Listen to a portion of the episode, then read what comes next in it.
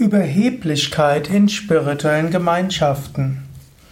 Überheblichkeit kann manchmal ein Problem sein in spirituellen Gemeinschaften. Es ist immer eine Gefahr, dass man denkt, ja, wir sind besser als andere. Ja, wir sind konsequenter als andere. Wenn andere nur alle so leben würden wie wir, dann wäre alles in Ordnung.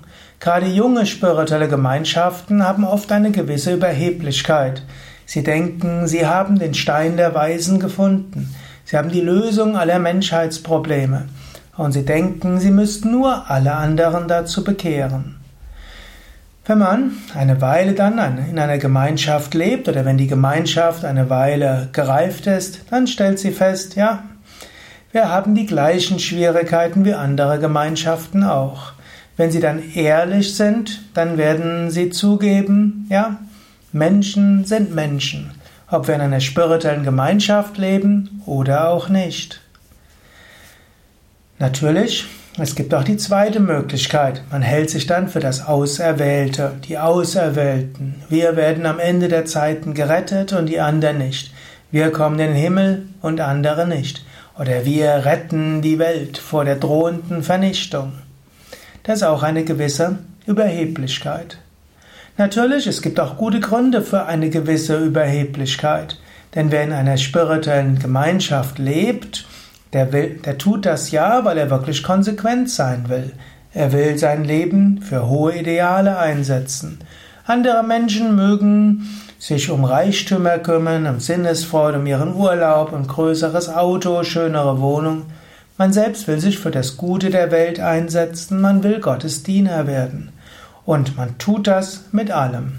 Eine gewisse Selbstzufriedenheit und Überheblichkeit kann sich da ganz natürlich einstellen. Es reicht manchmal aus, sich dessen bewusst zu sein. Wenn du denkst, überheblich, nein, das sind nur die anderen. Vermutlich ist das schon mal die größte Überheblichkeit. Überheblichkeit ist auf dem spirituellen Weg immer ein Problem, gerade wenn du konsequent bist. Aber das, die Bewusstheit, dass da eine Überheblichkeit ist und dass die Überheblichkeit nicht gut ist, ist schon mal gut.